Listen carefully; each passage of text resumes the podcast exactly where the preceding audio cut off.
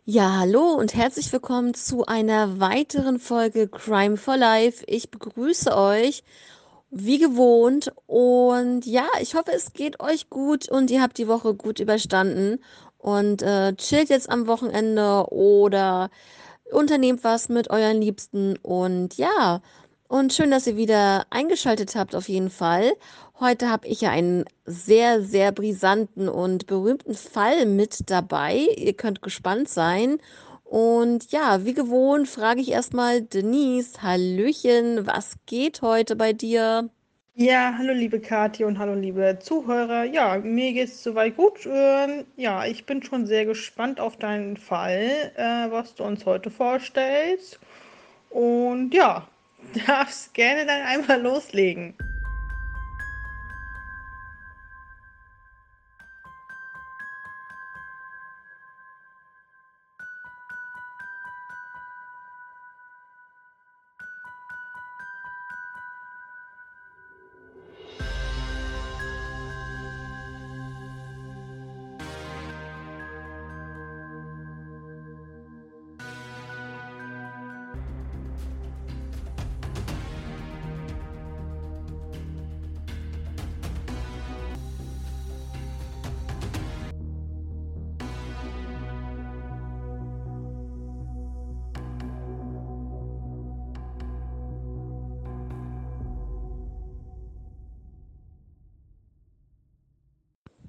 Ja, also wir gehen wieder in die USA und zwar geht es um den berühmt-berüchtigten Mord an John Benet Ramsey.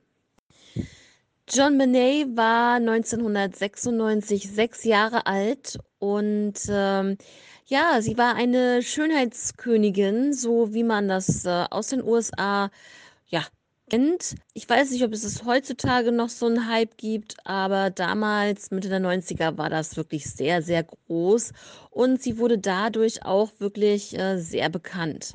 Sie hatte einen drei Jahre älteren Bruder namens Burke und die Familie lebte in einem großen Haus in Boulder, Colorado. Und ja, der Vater verdiente wirklich sehr, sehr viel Geld. So konnten sie sich das auch alles super leisten mit dem großen Haus. Und ja, am 25. Dezember 1996 waren sie zu Freunden eingeladen worden zum Essen.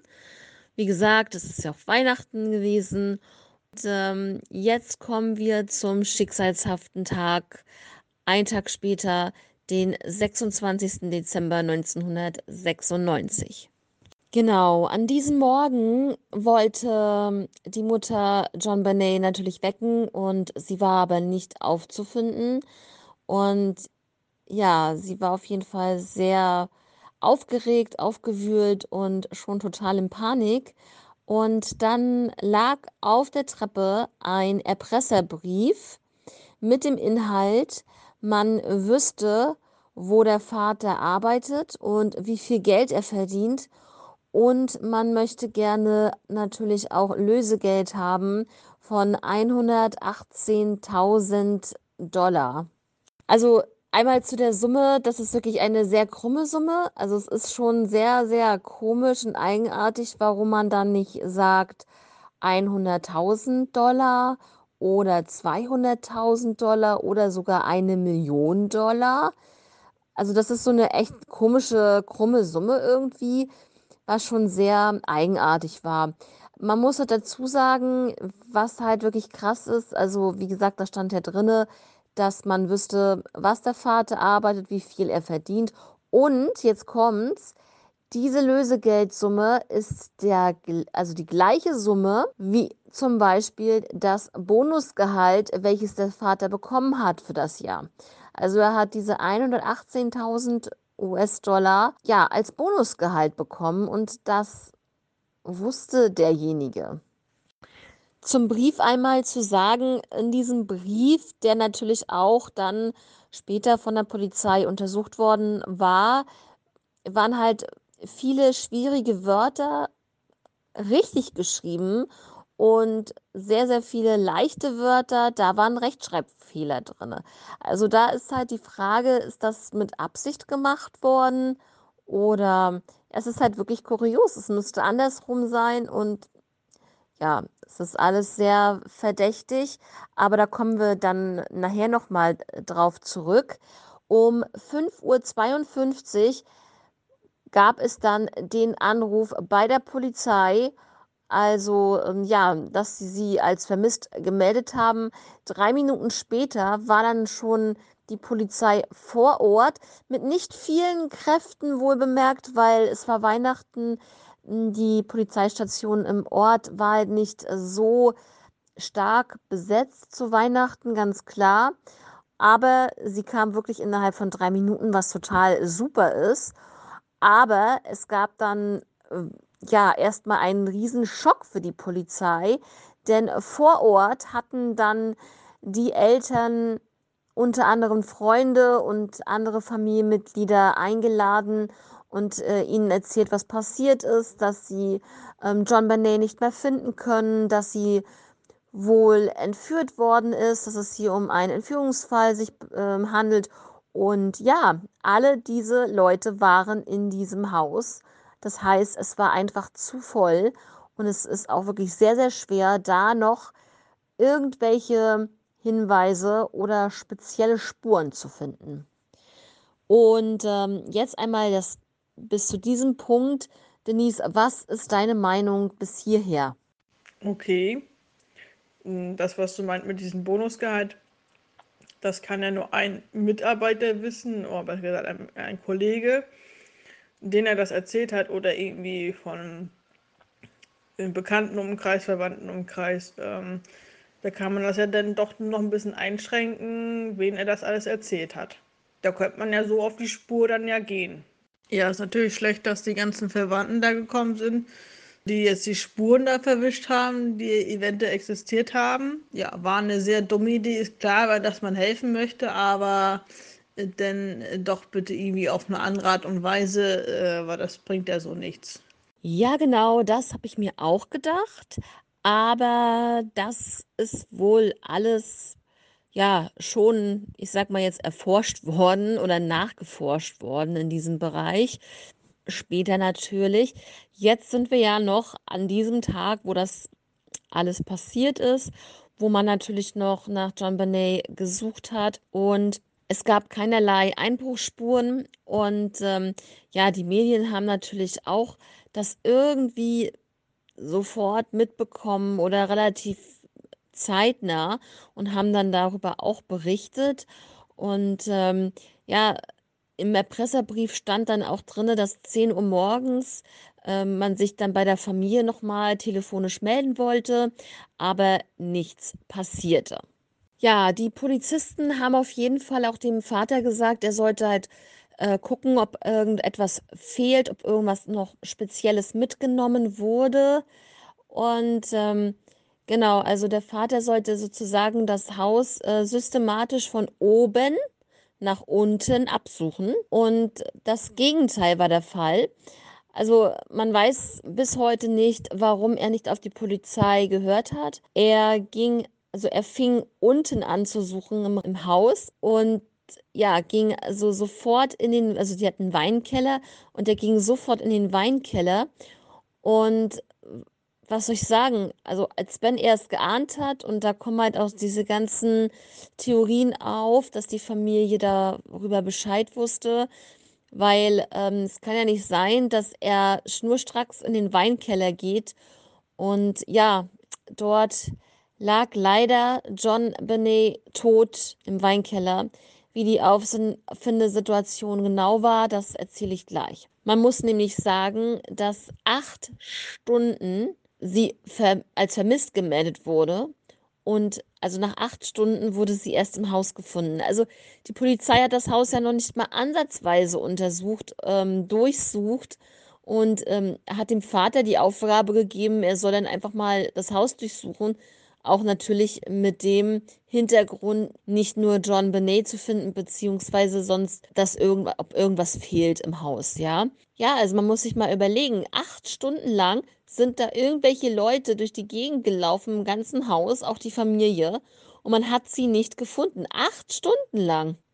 Ja, Auffindesituation war wie folgt. Ähm, also eine kleine Triggerwarnung, wer das nicht hören möchte, der ja, spurt vielleicht ein bisschen weiter vor. Ihr Mund war mit Klebeband versehen, ihre Beine und ihre Arme waren gefesselt und sie war in eine weiße Decke eingehüllt.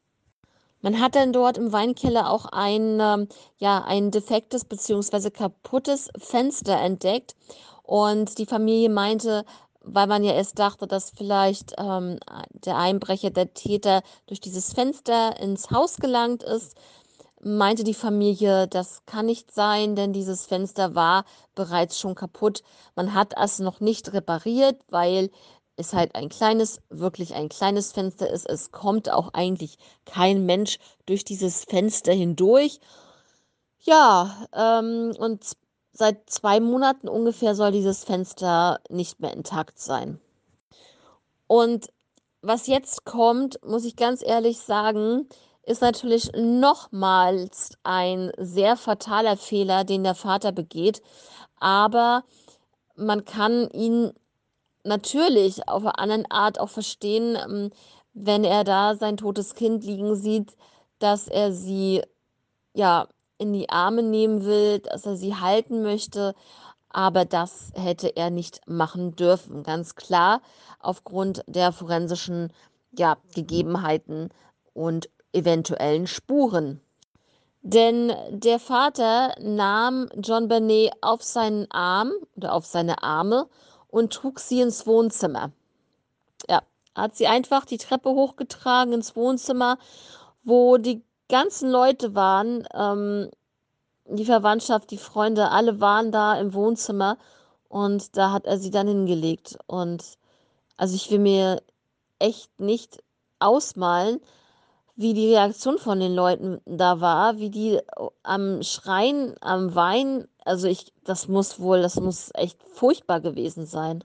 Ja, also das erstmal leider zu dieser traurigen Auffindesituation und diesem traurig, traurigen Umstand, dass John Bernet leider nicht mehr am Leben war.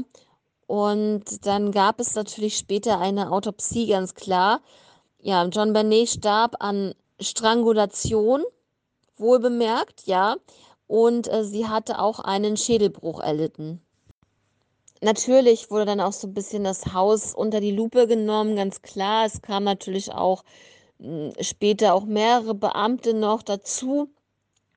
Und es gab eine bestimmte Taschenlampe, die war wirklich sehr, sehr groß und ähm, schwarz, ja, dass man sich das so mal vorstellen kann. Und diese wurde auf dem Küchentisch gefunden und diese könnte auch die Verletzungen ähm, ihr zugefügt haben, die dann zum Schädelbruch geführt haben könnten. Ja gut, wenn er da schon so zielstrebig in den Keller geht, muss er das ja eventuell gewesen sein. Das ist schon ein bisschen komisch. Also man rennt ja nicht wirklich da irgendwie auf einmal in den Keller. Äh, als, ne? Das ist äh, sehr komisch. Also ich kann mir gut vorstellen, dass er das gewesen war. Unter ihren Fingernägeln fand man auch, Gott sei Dank, männliche DNA. Und das ist so, das ist natürlich bombastisch. Also das ist, ähm, wie ich immer sage, das ist erstmal so die Grundvoraussetzung, äh, um den Mörder definitiv zu finden, dass man da DNA-Spuren hat. Und unter ihren Fingernägeln, das ähm, bedeutet ja, dass sie sich ja auch gewehrt haben muss. Ja, da kommen wir auf jeden Fall auch noch mal drauf zu sprechen. Jetzt erstmal nach dieser DN nach diesem DNA-Fund wurde, wie gesagt, der Erpresserbrief auch noch mal unter die Lupe genommen. Und was hier sehr interessant ist, zum Erpresserbrief zu sagen, was man da herausfand, ist, dass der Brief auf dem Papier der Brief wurde auf einem Notizblock geschrieben, der in der Küche der Familie lag. Das heißt, wenn es ein externer Verbrecher war, der von außerhalb eingedrungen ist, obwohl ja überhaupt keine Einbruchspuren vorhanden sind, Also muss der ja einen Schlüssel gehabt haben, in Anführungszeichen. Ja, du weißt, was ich meine. Ähm, im krassesten Fall, was man ja nicht glaubt. Also es ist so, dass der Erpresser, nachdem er John Benet im Keller ermordet hat oder vorher ermordet hat und im Keller gebracht hat, wie auch immer, dass er sich dann hingesetzt haben muss und muss diesen Erpresserbrief geschrieben haben. Und äh, welcher Erpresser oder welcher Täter macht das denn bitte, wenn er weiß, dass die Familie noch im Haus ist und äh, schläft und wenn irgendeiner wach wird und hat Durst oder muss auf Toilette und kommt da vielleicht unten vorbei, dann, ja, dann ist er enttarnt. Und ähm, ja, ich meine, das ist sehr, sehr viel mit Risiko behaftet. Und ich äh, würde einfach mal so sagen, dass es ähm, ja eher in die Richtung der Familie zeigt, das Ganze. Denn, wie gesagt, ich glaube nicht, dass ein externer Verbrecher sich da nach dem Mord hinsetzt und auf dem Notizblock der Familie den Erpresserbrief schreibt. Aber Leute und auch Denise, jetzt aufgepasst, jetzt kommt's richtig, richtig krass, denn natürlich hat man die Familie auch schon im Visier, denn die Schrift, die der Erpresserbrief trug, die hat man natürlich auch mit den Familienmitgliedern, also mit der Schrift der Familienmitglieder verglichen. Und die einzige Schrift, die dem wirklich sehr nahe kommt, wo man auch wirklich sagen könnte, okay, das ähm, könnte so zu 80, 90 Prozent stimmen, ist die Schrift der Mutter. Aber wieso bringt sie denn ihr eigenes Kind um, um an das Geld von ihrem Mann zu kommen? Und ich weiß ja nicht, ob die da, sag ich mal, ein Gemeinschaftskonto hatten oder nicht. Äh, wenn, dann muss es ja auch einen Grund gegeben haben, ob der Mann irgendwie fremdgegangen ist oder sonst irgendwas. Es ist ja sonst so ein bisschen suspekt. Also das finde ich zum Beispiel sehr, sehr krass, aber da kommen wir nachher nochmal später drauf zurück, was das, ähm, ja, was es da für eine bestimmte Theorie in diesem Fall gibt, dass die Mutter den Brief geschrieben hat und warum. Und ähm, ja, also man hat natürlich auch bei der Autopsie festgestellt, dass der Mageninhalt von John Benet äh, unverdaute Ananasstücke beinhaltete. Also man muss dazu sagen, dass ihr Bruder Burke und sie Ananas über alles liebten. Also die haben das gerne mal so weggesnackt. Und ähm, an dem Abend, also an dem 25. Dezember, sie waren ja, wie gesagt, bei Freunden essen. Und ähm, die Mutter meinte, dass Burke noch eine Schüssel Ananas bekommen hat abends und da war aber John Barney schon im Bett. Sie konnte aber nicht schlafen, wahrscheinlich jetzt wegen Weihnachten aufgeregt oder so und ist dann runtergekommen, wo halt Burke mit seiner Schüssel Ananas saß und äh, also die Mutter meinte, sie hätte keine Ananas an dem Tag gegessen und auch abends keine bekommen. Burke meinte aber, dass, äh, das hat die Mutter wohl angeblich nicht mitbekommen, dass John Benet zu ihm kam und ähm, ja, so ein bisschen, ich sag mal jetzt so mit zwei Fingern sich da so ein Ananasstück herausgesammelt hatte. Daher, oder ein oder zwei, daher hat man diese unverdaute Ananas in ihrem Mageninhalt gefunden. Und ja, ich muss ehrlich sagen, man hat halt diese Schüssel auch untersucht. Die wurde halt nicht abgewaschen, zum Glück. Und da fand man halt Fingerabdrücke von Burke selber, ganz klar, und der Mutter da drauf. Und ähm, deswegen hat man sich gedacht, ja, das könnte vielleicht doch stimmen, wenn John Bernet die Schüssel so nicht angefasst hat, sondern wirklich mit zwei Fingern einfach so die Ananasstücke rausgemopst hat, dann äh, ist klar, dass da in dem Moment ihre Fingerabdrücke nicht drauf sind. Na, da mit dem Lösegeld, da muss ich dir ganz ehrlich sagen, da glaube ich einfach, dass das alles äh, fake ist, dass es einfach alles inszeniert wurde. Ähm, da sage ich auch gleich noch mal was zu, wie gesagt, wenn wir bei dieser Theorie sind, bei dieser Haupttheorie des Ganzen und ähm, was da so oder wie das wohl abgelaufen ist an diesem Abend. Ähm, genau. Also da kommen wir auf jeden Fall gleich nochmal drauf zu sprechen. Also es war, wie gesagt, dass er, dass sie ja die Ananas gegessen hat, die Mutter das nicht mitbekommen. Und genau. Also die Eltern wurden dann auch wirklich von der Polizei verdächtigt auf einmal. Und weil alles so in ihre Richtung gezeigt hat, ne?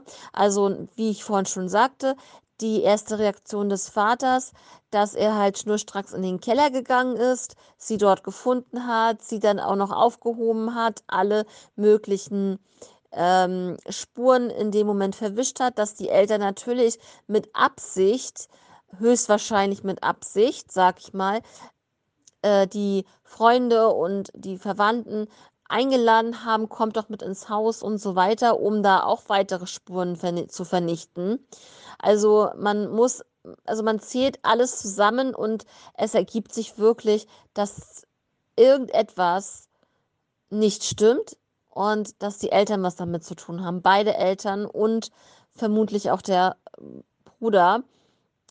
Und ähm, ja, also als die Polizei dann die Eltern beide verdächtigt hatte, dann gab es keine Kooperation mehr mit der Polizei. Sie waren komplett, haben sich da komplett rausgenommen. Die wollten nicht mehr, die haben keine Interviews mehr gegeben. Aber für den, äh, fürs TV war es noch gut genug, ja. Also dann haben die auch Geld gekriegt wahrscheinlich für die ganzen Interviews in den einzelnen TV-Sendungen in Amerika und ja, unter Tränen haben die die Story erzählt und da denke ich mir auch so, ja, was soll das? Aufmerksamkeit, ähm, Geldgeilheit, keine Ahnung. Ähm, es ist zwar, es ist zwar richtig, dass man, ähm, wenn man halt den Mörder nicht gefunden hat, dass dieser Fall in der Öffentlichkeit bleibt und präsent ist. Ganz klar, das möchte jeder. Also, ne, da sagt auch keiner was. Aber in diesem Fall nicht mit der Polizei zu kooperieren und ja, weiß ich nicht. Und dann lieber mit den Medien. Ähm, ja, den Medien kannst du nicht vertrauen, ist ganz klar. Also weiß ich nicht, warum sie sich jetzt wirklich dafür entschieden haben. Ähm, ja, auf jeden Fall sehr, sehr krass bis hierher. Aber jetzt wird's spannend, denn ihr wollt sicherlich alle die Haupttheorie wissen, die die Polizei dann aufgestellt hatte, anhand der ganzen Indizien und Beweise eigentlich. Denn, ähm, ja, also wie gesagt, die Schrift des Erpresserbriefes ähnelt zu über 90 Prozent der eigenen Mutter. Und daher kam man dann so auf die folgende Theorie.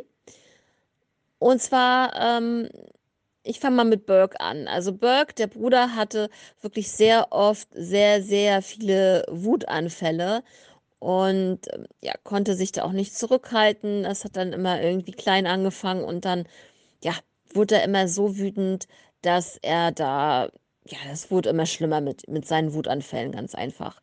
Und ähm, genau, also, Burke hatte ja schon zugegeben, dass John Benet unten bei ihm war und sich da die Ananas gemopst hat. Und Burke liebte ja Ananas, also beide ja.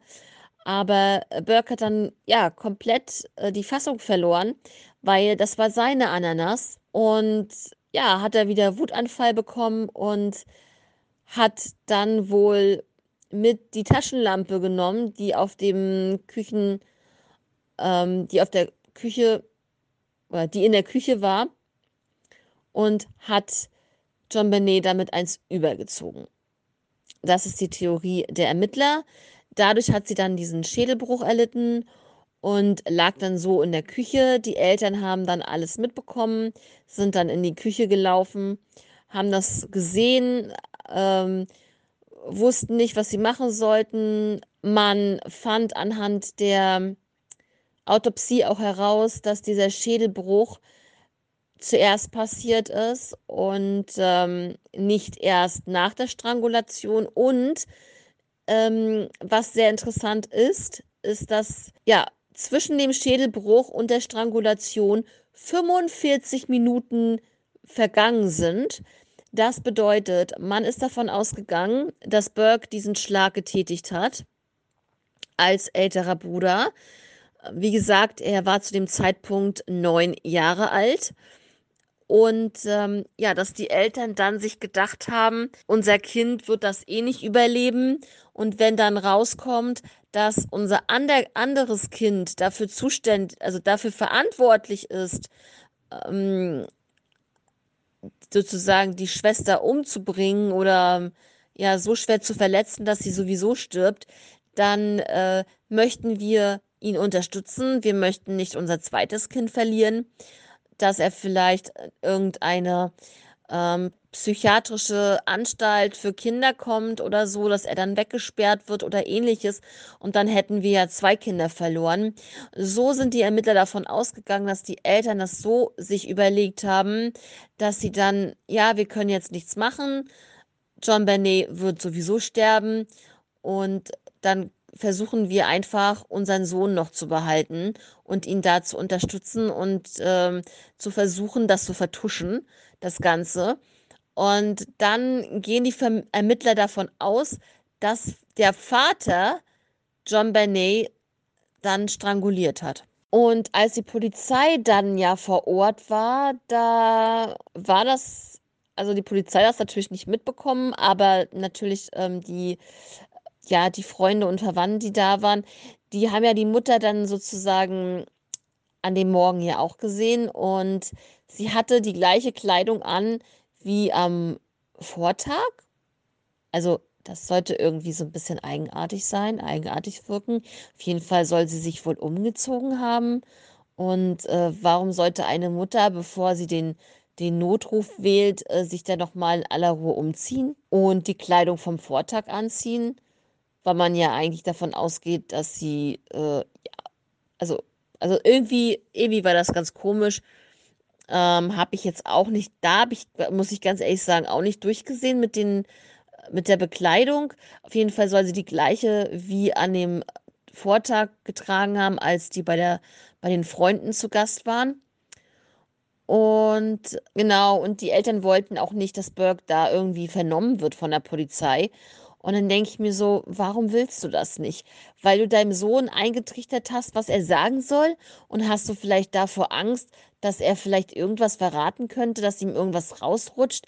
Und ähm, ja, dass man dann selber ins, also so richtig ins Visier der Ermittler gerät und nicht nur so, ja, als Vermutung.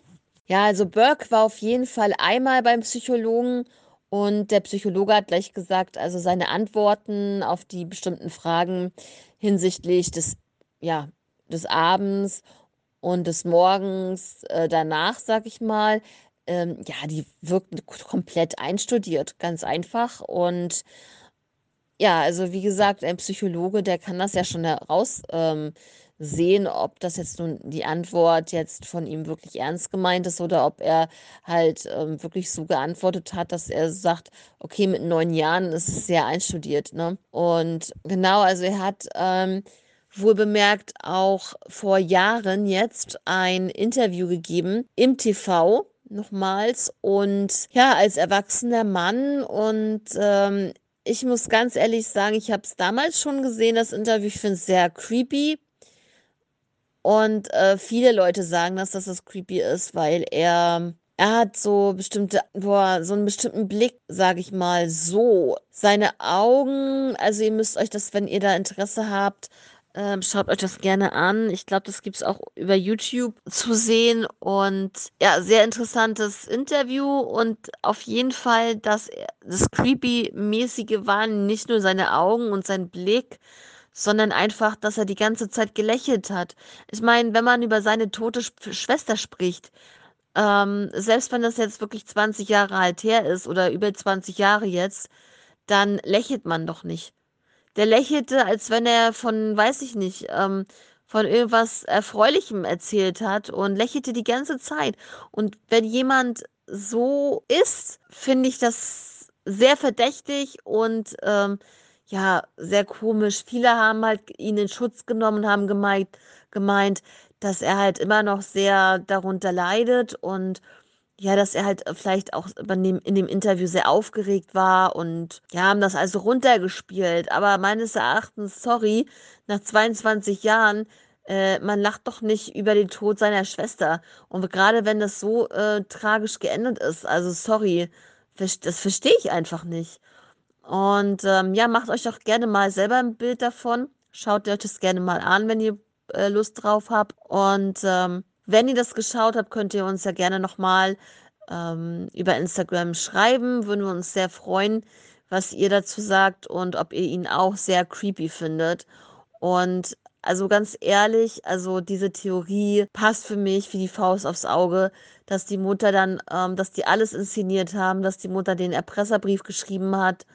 Ähm, aber ich meine, dann, dann hätten sie doch wirklich, also ja gut, vielleicht haben sie wirklich 118.000 Dollar genommen, in den Erpresserbrief mit reingeschrieben äh, als äh, Lösegeld, weil sie sich vielleicht gedacht haben, wenn das wirklich, also dass sie das vielleicht so auf jemanden abwälzen, der vielleicht wirklich ähm, bei den Vater der Firma arbeitet oder sowas. Ähm, also, dass sie so ein bisschen den, ähm, ja, wie sagt man, dass man dass sie einfach von sich selber ablenken, ganz einfach. Und das haben sie bis heute gut gemacht, weil bis heute keiner dafür verhaftet wurde und keiner in die engere ähm, Auswahl gekommen ist, da der äh, wie Verdächtige zu sein oder der Täter zu sein.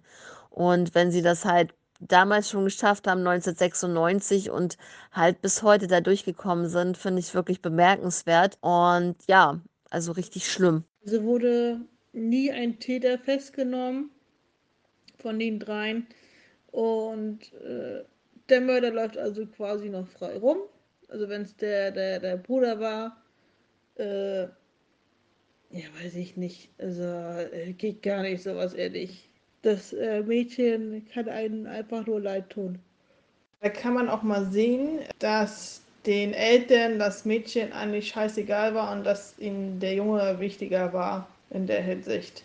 Ja, das habe ich auch so empfunden. Also, ähm, ja, mit ihr haben sie halt wirklich sehr viel Geld gemacht, ne, mit den Schönheits äh, Wettbewerben für Kinder und ja, also das ist schon echt krass. Also weiß ich nicht, das ist, da fehlen einem echt die Worte, wenn man da wirklich so drüber nachdenkt, dass die Eltern das so durchgezogen haben, weil wer sonst würde denn da ins Haus kommen?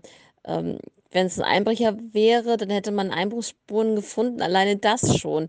Und wie gesagt, ein Einbrecher, der würde sicherlich, ähm, denk, ja, den Erpresserbrief mitbringen, wenn er das vorgehabt hätte. Und warum nimmt man sie nicht mit? Ähm, warum lässt man sie unten liegen im Keller? Und ja, das ist alles irgendwie komisch.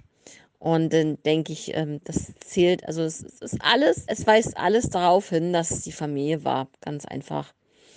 Ähm, aber es ist halt nie so richtig bewiesen worden. Es gibt ganz, ganz viele Hinweise darauf, ähm, die wir ja jetzt schon gesagt haben. Aber ja. Ja, ähm, jetzt zu guter Letzt einmal ähm, 2006 starb dann die Mutter an Krebs, hatte ganz viele Jahre also ähm, mit Krebs zu kämpfen und ist äh, zehn Jahre nach dem Mord an John Monet verstorben. Der Vater heiratete wieder und verließ die Stadt. Also, das ist ganz klar, da würde ich auch nicht wohnen bleiben. Alle Leute sagen dasselbe. Sie glauben alle, dass die Familie was damit zu tun hat. Und ähm, 2015 wurde der Fall dann ungeklärt geschlossen. Und ja, also das ist schon krass. Ja, also 26 Jahre ist das Ganze jetzt her. Jetzt am Weihnachten hat sich das das 26. Mal gejährt. Also das muss man sich mal vorstellen. Und die Kleine wäre jetzt auch 32 Jahre alt, circa. Ja, das ist schon heftig. Ne?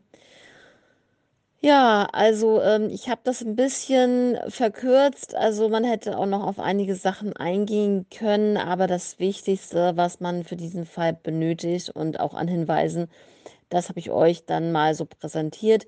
Ich, ähm, ja, hoffe, dass der Fall für euch interessant war und frag jetzt noch einmal Denise, ähm, ja, wie du den Fall so empfunden hast.